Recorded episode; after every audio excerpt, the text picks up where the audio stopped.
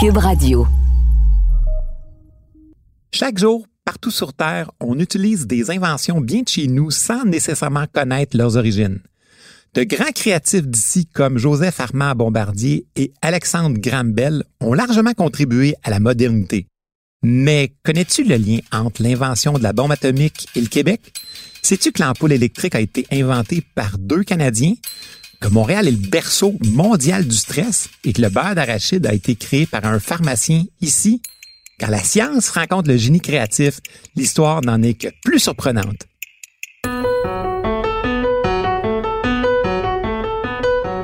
Tu sais, l'histoire, c'est pas comme la date de péremption des aliments dans ton frigo. Tu vas pas te transformer en monstre si t'en manges un peu.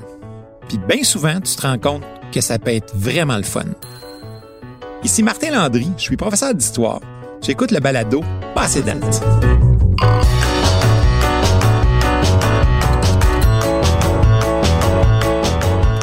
Aujourd'hui, le thème de l'épisode est Découverte et invention Made in Canada. De Socrate à Hubert Reeves, les plus grands philosophes et vulgarisateurs scientifiques de l'histoire nous ont souvent rappelé que ce qui distingue l'homme de l'ensemble de l'espèce vivante, c'est notre extraordinaire faculté d'adaptation.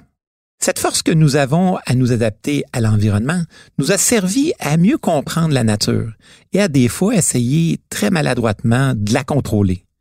Dans ce balado, j'ai eu envie qu'on s'amuse à découvrir des personnages créatifs, des trouvailles scientifiques et des inventions d'ici qui ont eu un impact un peu partout dans le monde. On ne le réalise pas toujours, mais l'éclairage électrique fait partie de nos vies tellement que quand on manque d'électricité, c'est pas long qu'on se désorganise. Tu sais, il y a 200-300 ans, la grande majorité des gens s'éclairaient avec des chandelles faites de graisse animale. Ça dégageait une épouvantable fumée noire qui empestait l'odeur de la graisse brûlée. Ça peut nous sembler difficile à croire, mais les lampes à l'huile, les bougies et les chandelles ont été utilisées comme source d'éclairage principale jusqu'à la fin du 19e siècle. Puis, Quelqu'un imagine un procédé génial qui consiste à mettre un filament chauffé à haute température dans un espace en verre sans oxygène. Puis là, nos habitudes de vie sont complètement transformées. On dit toujours que l'ampoule électrique, c'est l'invention de Thomas Edison. Ben en fait, elle a été inventée par deux Canadiens qui ont ensuite vendu leur brevet à Edison.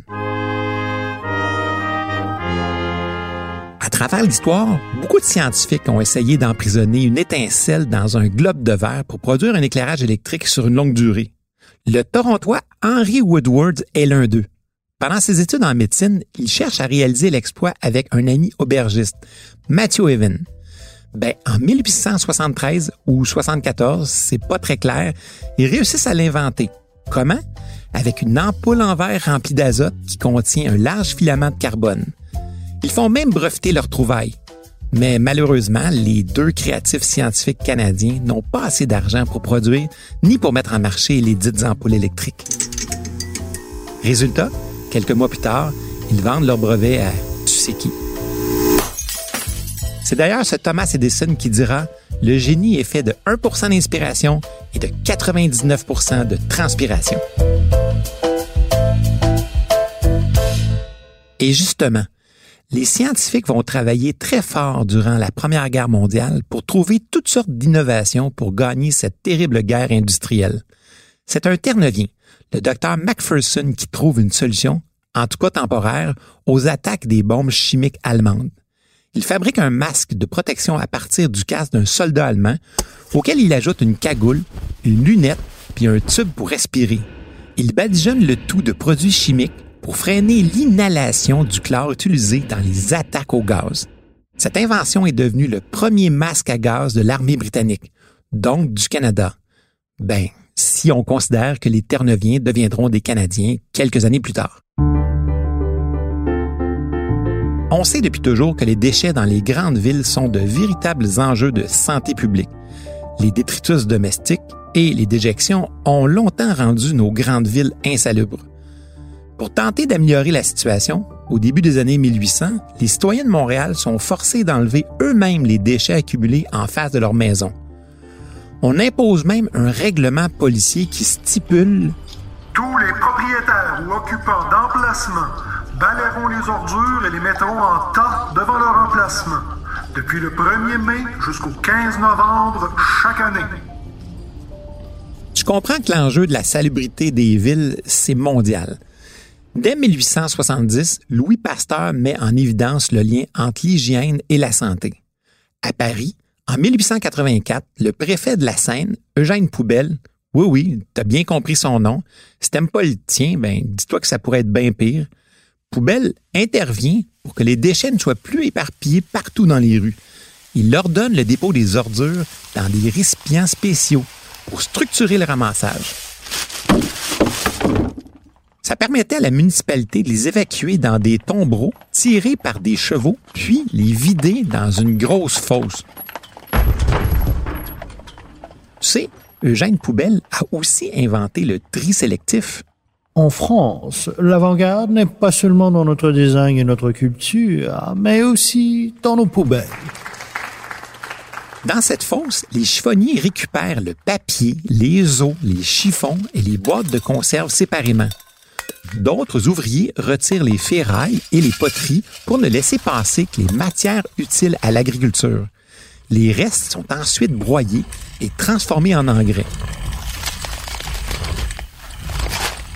Au Canada, jusque dans les années 50, les ordures ménagères sont directement jetées dans des poubelles métalliques que les vidangeurs versent dans des camions en faisant un vacarme vraiment désagréable. Il faut dire que cette façon de faire attire la vermine.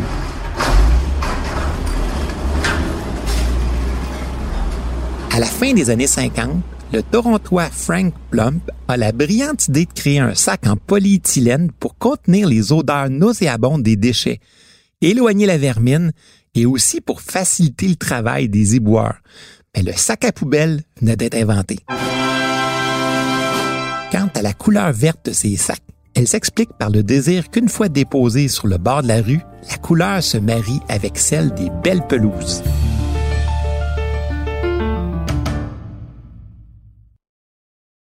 Connais-tu le projet Manhattan? C'est le nom de code d'un projet lancé par le gouvernement américain en 1939 pour produire la première bombe atomique. L'objectif? La balancer sur la gueule des Allemands et déstabiliser le régime nazi. Bien, tu dois savoir que le projet Manhattan va étendre ses tentacules de recherche scientifique jusque dans un laboratoire secret de l'Université de Montréal. En 1943, le président américain Roosevelt et le premier ministre britannique Churchill signent en catimini l'accord de Québec qui permet l'intégration du programme nucléaire britannique au projet Manhattan. Ce partenariat intègre indirectement le Canada dans le programme atomique des Alliés. Cette année-là, le physicien québécois Pierre Demers est recruté au sein de l'équipe de ce laboratoire de l'Université de Montréal. Lui et 350 chercheurs britanniques, français, américains et canadiens ont travaillé sur le programme nucléaire dans les installations ultra secrètes de Montréal. Mais à partir de 1944, l'équipe du laboratoire de Montréal déménage en Ontario. Ces travaux effectués au pays font en sorte qu'après la guerre, le Canada se retrouve avec la seconde infrastructure nucléaire au monde, après celle des États-Unis, bien entendu. On sait aujourd'hui que le physicien québécois Pierre Demers ne connaissait absolument pas l'aboutissement de ses recherches scientifiques. Il ne l'a appris que le 6 août 1945 au matin, quand un avion de l'armée américaine a largué sur la ville japonaise de Hiroshima l'arme la plus puissante mise au point par l'humanité, la bombe atomique.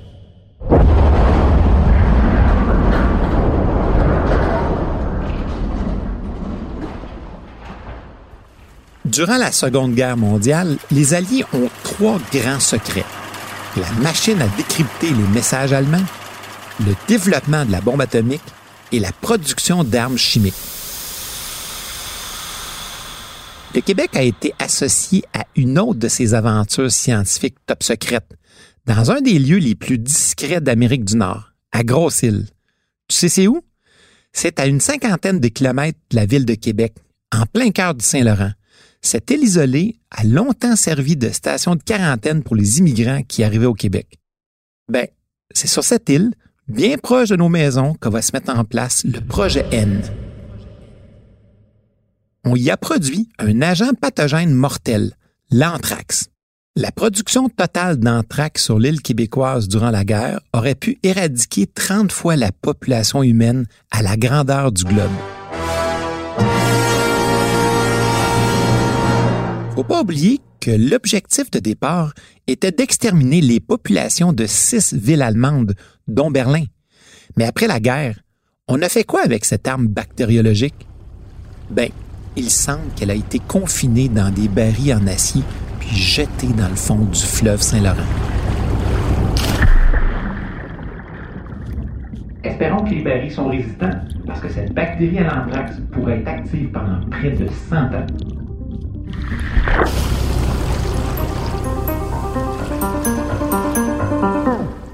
Certaines découvertes scientifiques conduisent à des inventions bien plus utiles, comme le téléphone par exemple. On reconnaît habituellement Alexandre Graham Bell comme son inventeur en 1876. Par contre, ce qui est beaucoup moins connu, c'est qu'un Québécois nommé Cyril Duquette a contribué à améliorer l'invention de Bell. Pour bien comprendre de quoi il s'agit, il faut imaginer que le premier téléphone était constitué de deux parties distinctes, d'un émetteur et d'un récepteur. Notre Québécois, lui, combine les deux parties en une seule, c'est-à-dire un appareil contenant à la fois le micro et l'écouteur. Duquette, comme un véritable magicien du temps, met au point d'ingénieux dispositifs tirant profit des nouvelles technologies de l'époque, comme le moteur à vapeur miniature, des horloges futuristes, un dynamo électrique pour éclairer son magasin. Il dote même la ville de Québec de l'une des toutes premières lignes téléphoniques du monde. L'ingéniosité des peuples autochtones de l'Amérique du Nord est partout autour de nous. Grâce à sa forme effilée qui fend l'eau, le kayak est une invention inuite des plus performantes qui a littéralement traversé le temps. Selon les archéologues, les Inuits du Nord québécois utilisaient ce moyen de transport il y a plus de 2000 ans.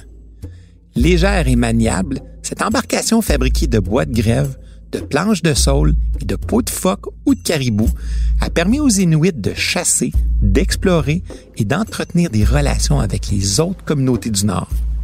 On raconte que l'habileté des Inuits à manœuvrer l'embarcation avait même une influence sur la position sociale des individus dans leur communauté.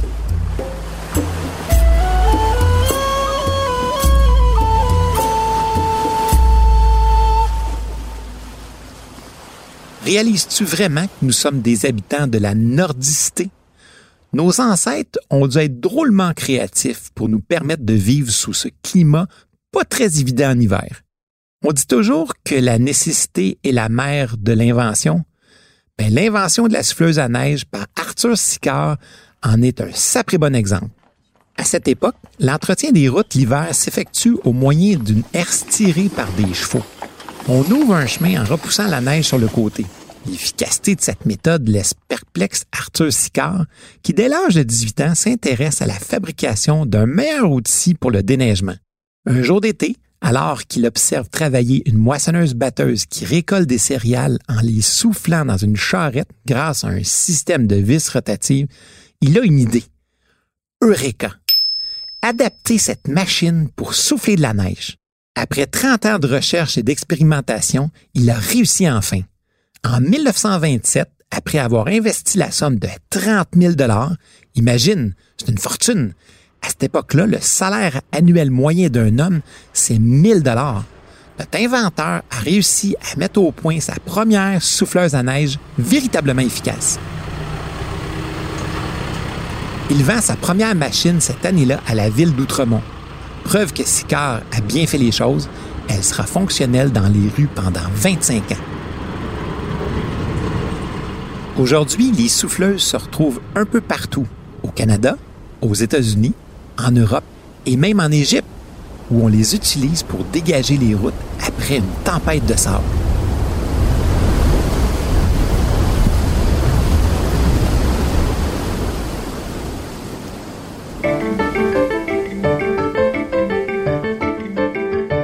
S'adapter au sable et à la neige, s'il y en a un qui a bien su le faire, c'est bien Joseph Armand Bombardier. Il a fondé sur cette capacité d'adaptation au climat une des entreprises les plus reconnues du Québec. Tu connais cet inventeur né en 1907 dans les cantons de l'Est? Dans sa jeunesse, se déplacer l'hiver, c'était pas toujours facile.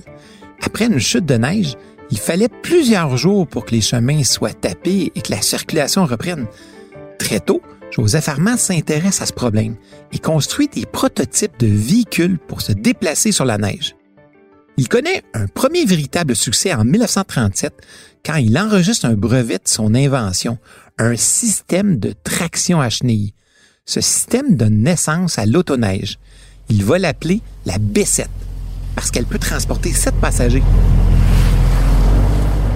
Médecins, vétérinaires, marchands ou représentants d'entreprises de toutes sortes achètent le B7 pour leurs déplacements hivernaux. Durant la Seconde Guerre mondiale, l'armée canadienne mandate même Bombardier pour développer des autoneiges adaptés aux besoins militaires. Même si Bombardier devient, après cette guerre, un entrepreneur à succès, toute sa vie, il n'hésite pas à se retrousser les manches et à se tacher les mains d'huile pour créer. À force de travail, en 1958, il réalise son grand succès, sa première motoneige, le skidoo, comme on l'appelle au Québec. Ce petit véhicule récréatif deviendra aussi un loisir pour tous les habitants des contrées nordiques du monde entier.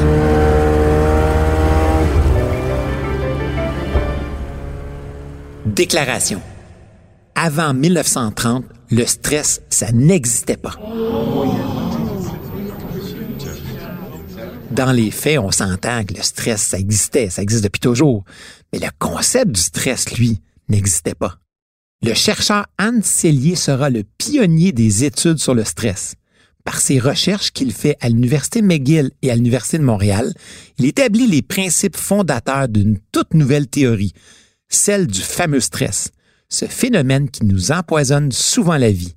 Pour lui, ce phénomène, c'est tout simplement la réponse du corps à un agent qui l'agresse. Pour affronter ce stress, le corps met en place des moyens psychologiques et physiologiques pour s'adapter. Le docteur Anne Cellier a été le premier à mettre en lumière l'ensemble des réactions d'un organisme soumis à des contraintes de l'environnement et à ouvrir la porte à des milliers d'expériences scientifiques. C'est ainsi que, en quelque sorte, Montréal est devenu le berceau du stress.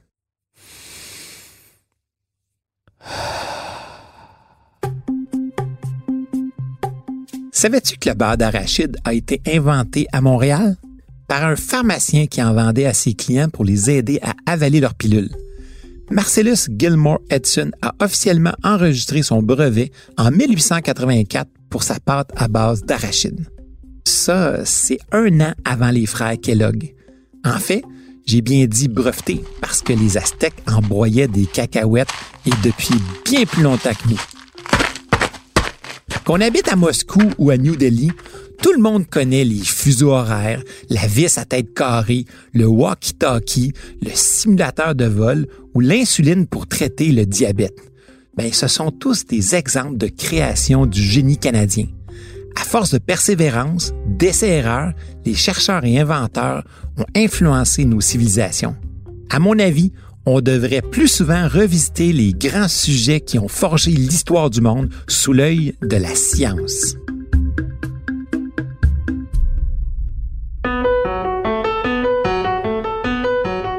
si tu veux pas être passé date, c'est important des fois de regarder un peu en arrière, d'essayer de comprendre le passé pour mieux voir où tu vas aller. J'espère que tu as apprécié. Je te donne rendez-vous au prochain épisode. Salut!